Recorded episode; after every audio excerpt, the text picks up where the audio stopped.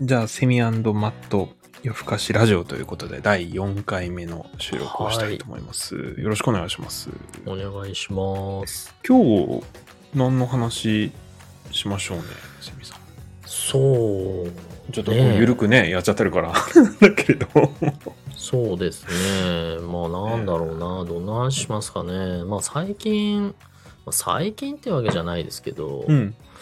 やっぱなんか家でなんかこう飲むことが、まあ、増えたなっていうよりかは、多分外で飲んでないっていうのが正しいのかもしれないですけど、そうですね。なんかこう、ね、我々もまあ別にここっちのね、アメリカ来て、なんかそんな、ね、5年も10年もいるわけじゃないんで、ちょっと前まで日本にいて、で、ね、まあまあ日本にいるとね、割と飲み会とかね、行ってた方だと思うんですけど、我々、お酒がお好きなのでね酒好きですからね、結構言ってましたね。ええまあまあ分かりやすいサラリーマンなんでね、やっぱりどうしてもちょっとこう、ストレスがかかると外に飲みに、帰りに飲みに行くみたいな、ね。行っちゃうみたいなね。まあなんかよくやってたなぁなんて思いますけど、なんかこっち来てから、まあまりなんか飲み会に、まあ飲み会がないっていう方がね、まあ正しい正しいのかもしれないんですけどね。ねまあなんか大体こう、まあね、我々車で通勤してますし、基本的にそのお酒を飲むっていうのもない。まあこっちのね、人たちも文化的にあんまり飲みに行くとかってないじゃないですか。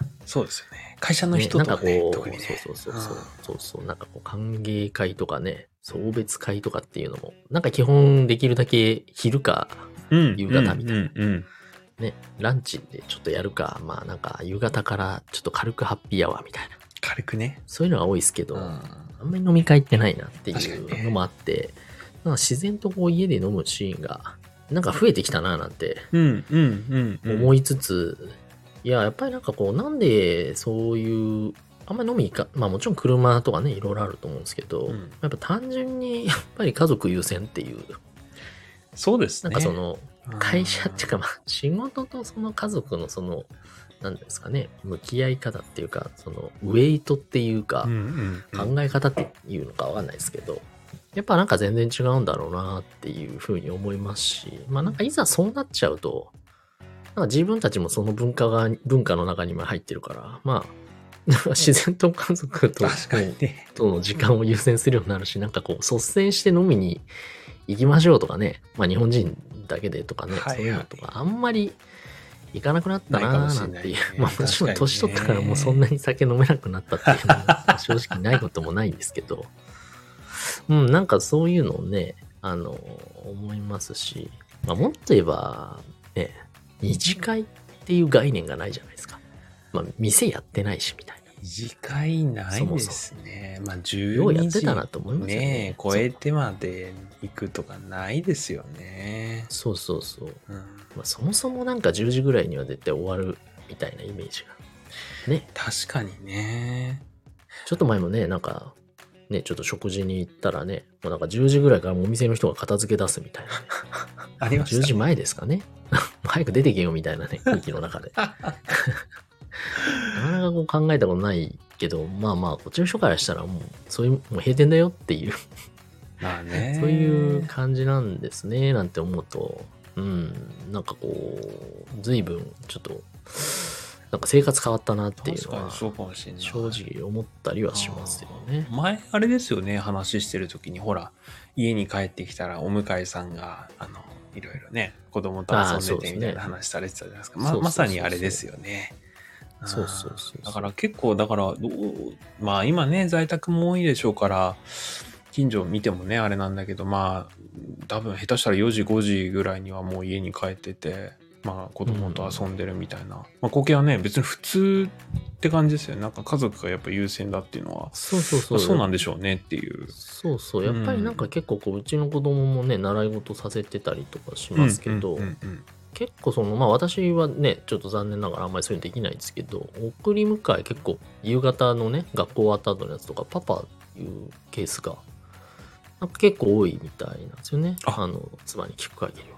ああ、奥さんではなくて、お父さんがあそう行そうそうそうくみたいなこと？ああ、そういうことね。そうそうそう。やっぱりなんかそういうのはね、あの、なんかすごく一般的みたいな感じで言っていて、まあ、なんかその辺もやっぱなんかだいぶ違うよなーなんての思いながら、うん、で、ちょっと思うことが多いですかね。あまあ、車通勤だからっていうのが一番ぶっちゃけその、あの、外で飲みに行かなくなった一番の要因ではあると思うんですけど、別になんかじゃあ電車通勤だったら行ってたような気がしないでもないですけど、まあ、ただそんななんかね、この、深夜のね、なんか1時2時まで飲みますかって言ったらなかなか飲まないんでね。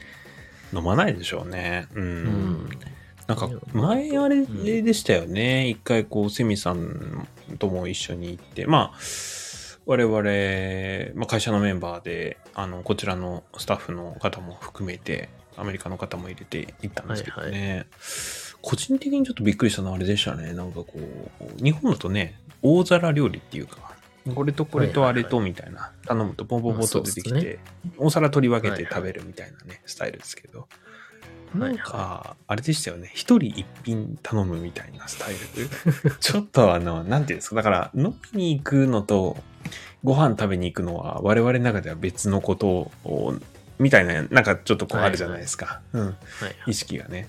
だけど、もしかしたらこっちの人って飲みに行くイコール、まあ、ご飯食べに行くのと同じやと。同じことなんですと。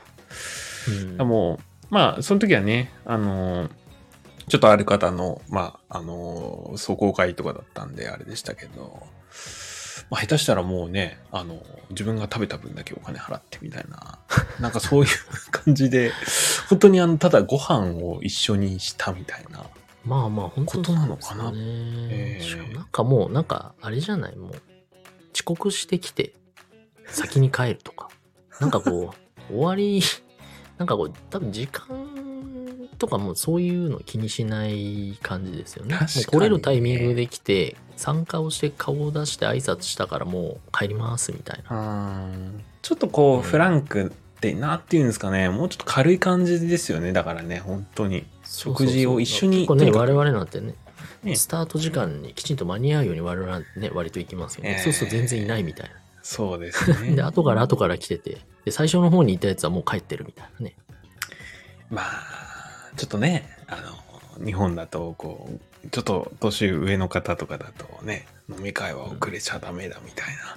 なんか偉い飲み会に対してこう厳しい人、たまにいますけどそうね。いう、そういうところがいろんなところに出るみたいな、ね。でね、みんな、か漢字のくせに遅刻してきやがってみたいなね。ありますね怒ってるおじさんがいてね、まあまあまあなんてよくやってたなまあね、例外なく私も言われたことありますうん、が、まあ間違っちゃいないんですけどね。そうですよね。なんかでも、無駄そのなんかのだだから今なんか飲み会っていうかそのねそうそういうのの比重がなんか割と高いっていうか なんかそう参加意識を重視みたいななるほどね。い言っそうい。うのはなんか違いますよね。確かにそうかもしいう意味でれない。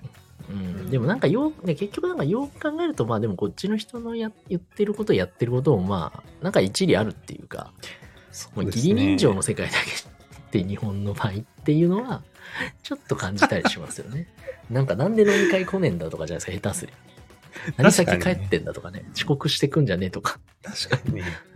うん厳しいですよね、別に飲み会に対して、ね。正確なこと言うと、別に結局お金払ってんだから、みんな同じ金じゃね、必ずしも同じ金額じゃないかもしれないですけど、まあ、一応払ってるわけですから、いや、そうなんですよね。そこに対してまでなんかこう礼儀だのなんだのって、なんか本当にいいのかなっていうのは、よく考えるとちょっと思っちゃったりするなーなんていうのは思いますよね。わかりますね。ましてやなんか二次会行くのになんで二次会来ねえんだとかね。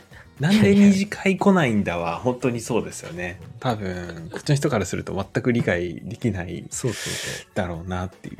そう。まあ逆に言うとこっちはもう二次会がないから、もうなんか、いいですよ。一回終わって、一次会で終わるから。っていう意味で、まあ、スパッとね、終わっそうて。そう。まあまあね。まあ、とはいえ、まあね、今こっち来て、まあそういう会もね、まあまあコロナの影響も多少ないこともないんでしょうけど、まあ基本的に頻度としては非常に少ないなぁなんていうのを思いつつ、まあ家で飲む頻度が非常に増えたなぁなんて。いうのはね、ちょっと思ったり、まあ本音を言えば私日本酒好きなんでね、日本酒とか焼酎とか飲みたいですけど、まあなかなかね、売ってないことはないですけど、やっぱ高いんでね。アメリカねまあ高いですねまあちょっと一生懸命なんかワインを飲むようにしてますけど、一生懸命飲むようにしてるっていう。ね そう、だからもうそこはやっぱりね、あるもので、ね、地産地消でやっていかないと、ね、そんななんか高いお酒そんないつも飲んでるわけにいかないんで、まあビールもね、まあそんなに高くないですし。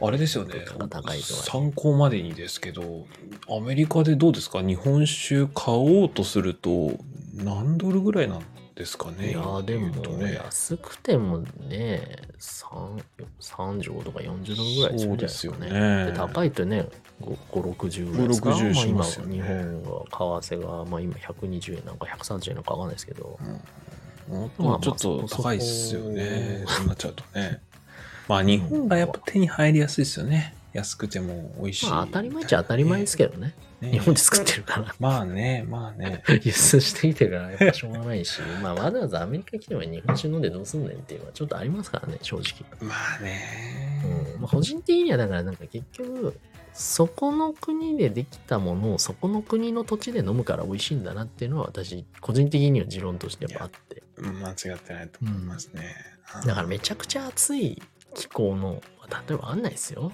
なんかこう南国のとこでなんかこう焼酎飲みますかっつうのなんかね。海見ながら焼酎飲みますか。日本酒飲みますかっつうのね。いやいやそこはなんかちょっとねなんていうんですか？そのちょっとトロピカルチックなやつとか。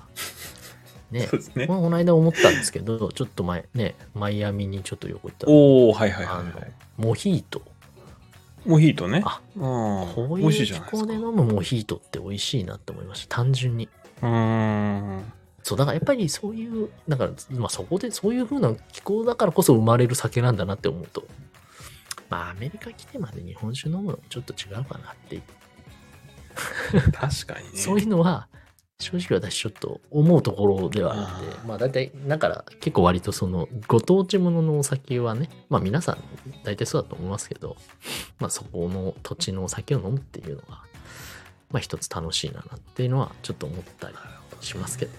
確かにね、うん。なんか結構私なんかはお酒単品っていうよりは料理とお酒だな料理がこうメインであってお酒がちょっとこうそれをこはいはい。うさらに引き立てるみたいおな、ちょっとなんかそう思ってるんですけど、ハイソな。いやいやいやいや。ちゃいますね、本当に。作らないのに自分では。いやああれですよ。昨日ちょっとあの唐揚げを作っちゃいまして。で唐揚げなんか作っちゃうとあれですよ。ん？これはと。まさにあのセミさん先ほど言われた地産地消でいくとまああのアメリカだとねテネシー州とかだとウイスキー結構あったりとかしてはいはい。あこれはもうウイスキーでまあそれをウイスキーそのままロックで飲むんじゃなくてやっぱハイボールして飲みたいっていうまあそこはちょっと 日本式にしちゃうんですけどね割っちゃうんですけどね。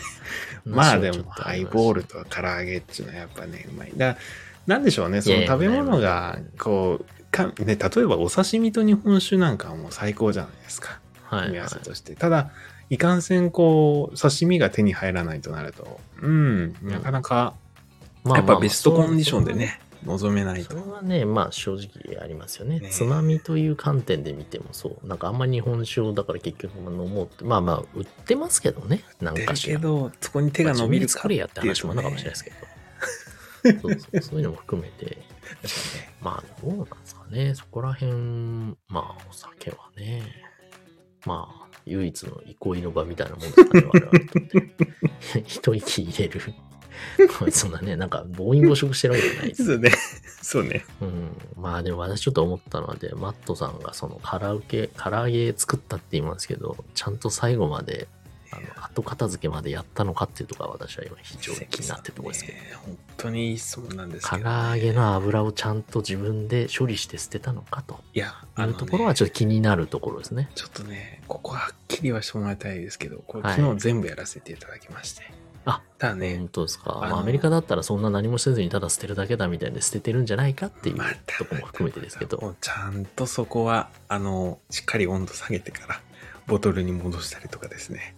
あとはもう、あの、ガス台、ガス台じゃないかな。あの、そこの、あの、コンロの周りが、油が飛び散ってると、あの、そこをきれいにしたり、で、そこをきれいにしたら、今度床がやっぱり油がすごいねとか、あ今度床掃除始めちゃったりとかして、なんかなんだかんだ1時間半ぐらいやってましたね。かあと片付けしいじゃないですか。でね、ちょっと一個思ったのはやっぱね、あ、ここれ唐揚げ大変なんだなっていう。